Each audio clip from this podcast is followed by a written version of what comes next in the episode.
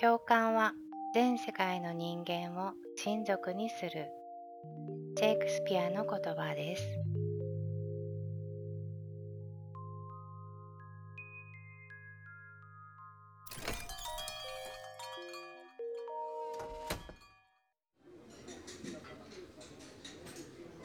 皆さん生きることお疲れ様です。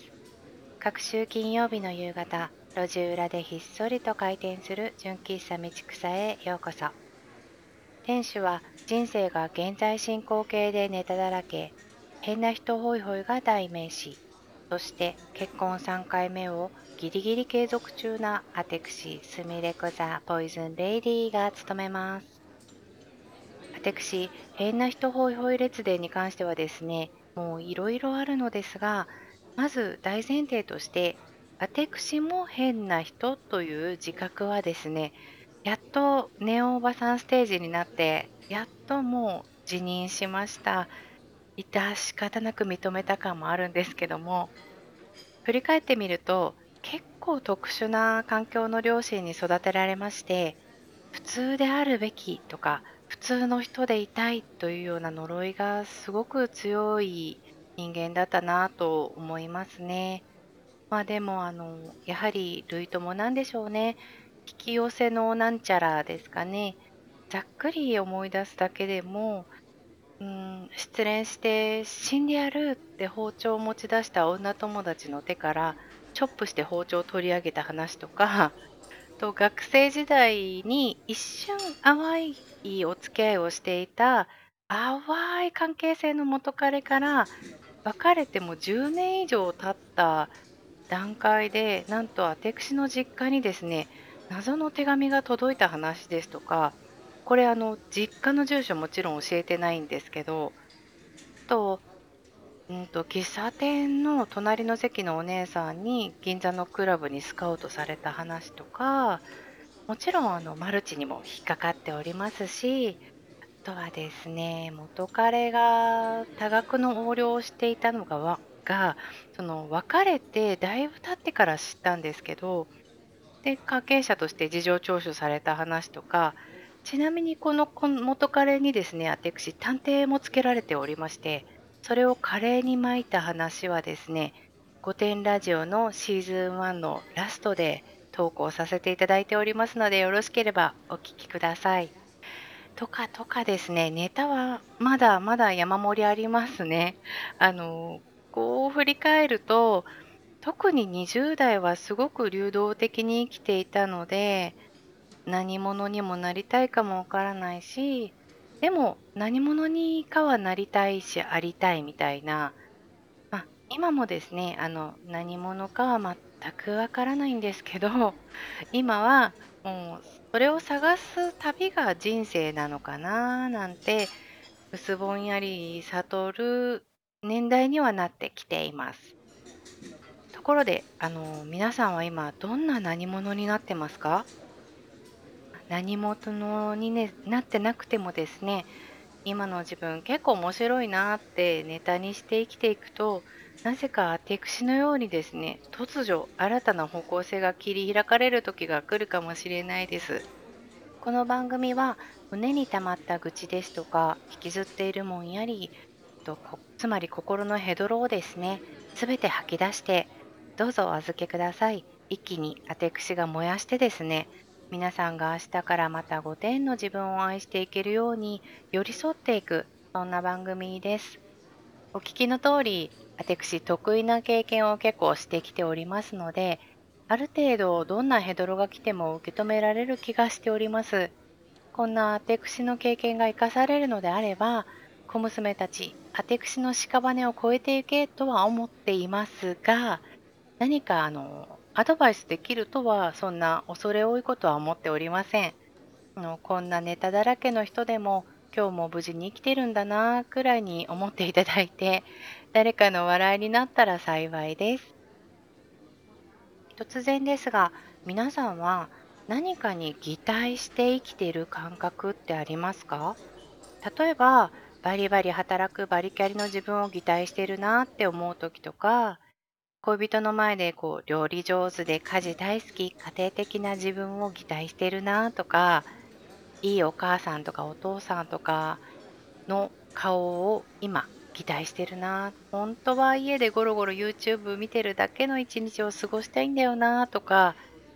そういう擬態ってしてる生きてる感覚ってあります？あのさっきですねお話しさせていただいた普通であるべきっていう呪いにかかっているアテクシはですね結構人生のステージにおいて何かに擬態して生きてきた気がします。今で言うとまあ今私はですねあの子供がおりましてお母さんはさすがに髪の毛ピンクにしないよねとかそういう普通であるべきの呪いがまだ強くてですね、お母さんなので、ここはこうネイビーの感じのお洋服で学校に行こうかなとか、そういう瞬間にですね、ああ、今、私期待してるなって感じるんですよね。そんな中ですね、5点の自分も愛していこうっていう5点ラジオの合言葉に出会いまして、なんか最近やっと本来の5点の自分も愛せるようになってきたんですよね。あの合言葉で呪縛を解かれたっていうような方って結構多いのではないでしょうか。5点の自分を愛しつつ、日々のヘドロを吐き出しつつ、お互いにね、こう受け止め合って、わかるよわかるよ、あるよね、しんどいよねって言いながら、明日も5点で生きていこうねってって言いつつシニアになって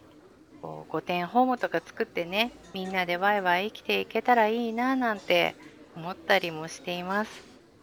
なんせ人間ってねあの死ぬ間際まで下手したら死んでからも悩みは1個だけだそうです。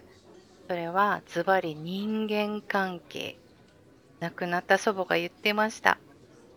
年取っても誰々が文句言ってただの誰々が人の旦那に色目使ってるだのこう人間関係の悩みってなくならないのよと。死ぬ間際も誰がお参りにあのお墓参りにね来てくれるかなって悩むのよって言ってました。なので私思いました。あのどうせ悩むならもう誰かにぶちまけてしまってネタにしていこうと。この番組実はですね、私のネタのこう消化のために ある番組かもしれません。ネタができたらこれからもどんどんもちろんぶっ込ませていただきますし、今までのネタもどんどんぶっ込んでいきますので、何卒ご容赦ください。さて、えー、初回ですので、どんな感じにやっていこうかとずっと悩んではいるいたんですが、あの今回メールにてヘドロを早速お送りくださった方のメッセージがございますので、えー、ありがたく寄り添わせていただきます。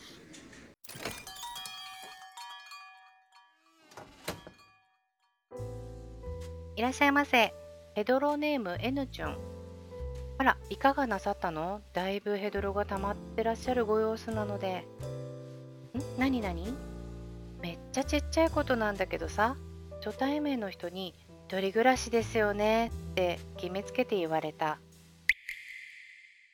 よくぞ吐き出してくれました。えらい。ありがとうございます。あの当店においての初ヘドロでございます。あの初対面の人にこれよく言えるなって思います。言えないですもん。言えます。言えないですよね。あと思いもしない。この方一人暮らしだろうななんて初対面の人に思いもしないですね。こまでその方の生活環境に興味がないかもしれない。本当失礼な話だしあと120%いらんお世話ですね。えなんとなくだけどこれ言ったのって男性じゃないかなって気がするんですけど世相とかで言ったらもう完全セクハラ案件なのでちょっとおつむ大丈夫かなっていうところと逆にこれ女性だったらくないですか？なんか女性に同性にこれ言われたらちょっと私怖いですね。怖いっていろんな意味で。なんかフラグが立つみたいな。でもこれは本当嫌な気持ちになるね。お疲れ様です。あの私がですねあのちょっとした呪いをかけときますね。その方がいつか同じ質問を誰かにされろっていうね。ちっちゃな呪いかけときますので何卒あのご自愛くださいね。いやー N ちゃんお疲れ様です。本当心のヘドロが大暴れされてる中できっと大人な N ちゃんはですねうふふみたいな感じかっこ吐息みたいな感じでぬるっとかわしたんでしょうね。大人な対応を。もう大人って本当に大変。かわすっていう術をね